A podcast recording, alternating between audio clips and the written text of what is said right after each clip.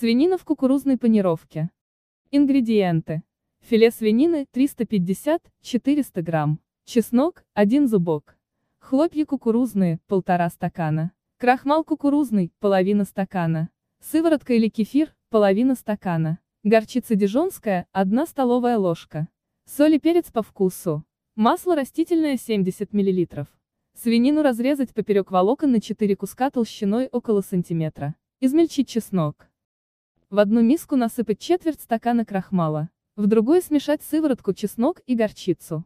Смешать оставшийся крахмал, хлопья, четверть чайной ложки соли и четверть чайной ложки перца. Измельчить блендером так, чтобы хлопья превратились в крупную крошку.